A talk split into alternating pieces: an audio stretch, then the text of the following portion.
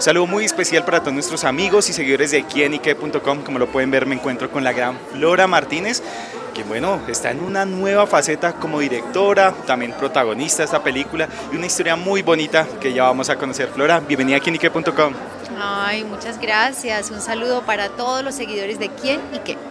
Bueno, Flora, estamos con esta película Itzia, Tango y Cacao. Bueno, cuéntenos de esa maravillosa historia en la que Flora es su directora también.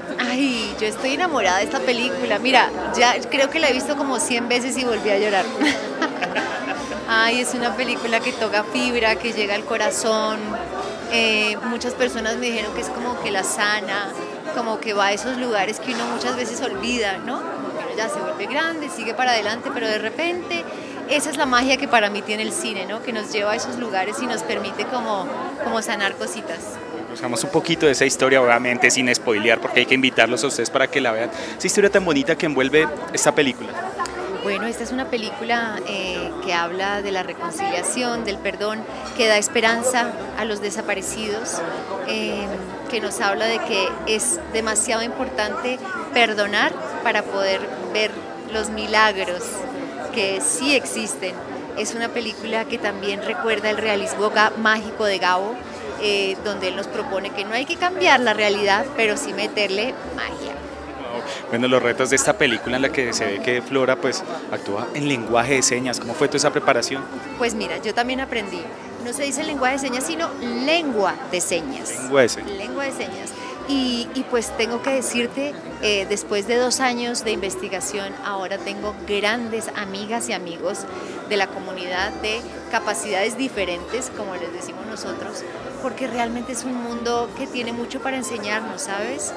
Uno, desafortunadamente, digo ahora, nació en un mundo donde te metieron un montón de prejuicios de chiquito, donde les enseñaron a vivir guiados por una razón, a, ponerle un montón de nombres a las cosas y palabras y de repente te encuentras con personas que están desprovistas de toda esta información, que no tienen este ruido en su cabeza, del cual nosotros creemos que es lo máximo, pero yo por ejemplo hice el ejercicio de, te invito a hacerlo, tápate los oídos.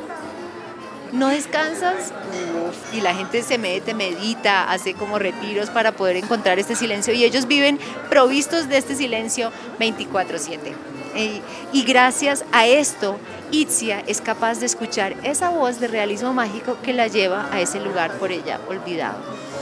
Es una película que cambia un poco como los factores, ¿sabes? Eh, creo que es importante también nuestro protagonista, eh, nuestro George Clooney, es nuestro actor afro, porque creo que también es muy importante romper nuevamente esos prejuicios que tenemos de que los afros van allá, las latinas vamos allá, los hombres van acá, o sea, ¿qué es eso? Vamos a evolucionar.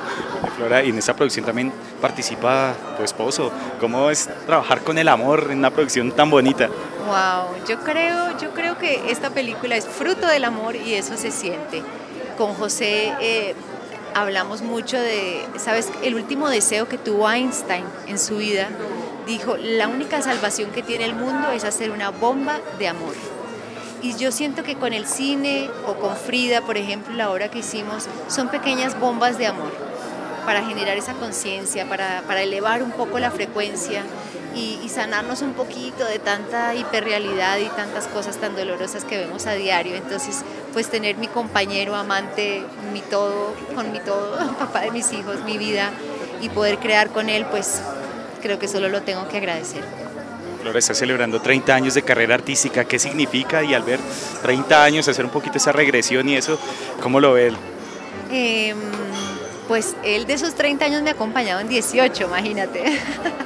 Así que es un gran culpable de todo. Mm, pues mira, la verdad que yo me siento como recién salida, graduada de mi escuela de teatro, siento que todo está por hacer Creo que esta película es un punto de inicio, me siento orgullosa, espero que, que incentive a muchos creadores colombianos a que, a que hagamos historias lindas de Colombia, por favor, no más violencia, no más que en el extranjero ya no digan prostituta, narco, pobre. Eh, y no voy a decir grosería, pero grosería, o sea, no, Colombia tenemos cosas lindas y los invito a que exportemos eso. Bueno, la relación del cacao y el tango con Flora. El tango. El otro, hoy, hoy en una entrevista me decían, es que yo creí hasta que tenía 10 años que Gardel era colombiano. Yo también. Gardel nos pertenece a todos y el tango yo creo que es algo que por lo menos a mí me, me identifica. Amo el tango. Eh, es una música sudamericana como lo es el cacao y yo creo que en ese sentido, si nos enraizamos a nuestro sur que tenemos adentro, somos más fuertes, más poderosos y más unidos. Sin duda Flora nos acaba de dar de la historia de lo que es esta película y bueno, ya por último, el mensaje, la invitación a todos los seguidores de quinique.com a que no se pierdan Itzia, Tango y Cacao.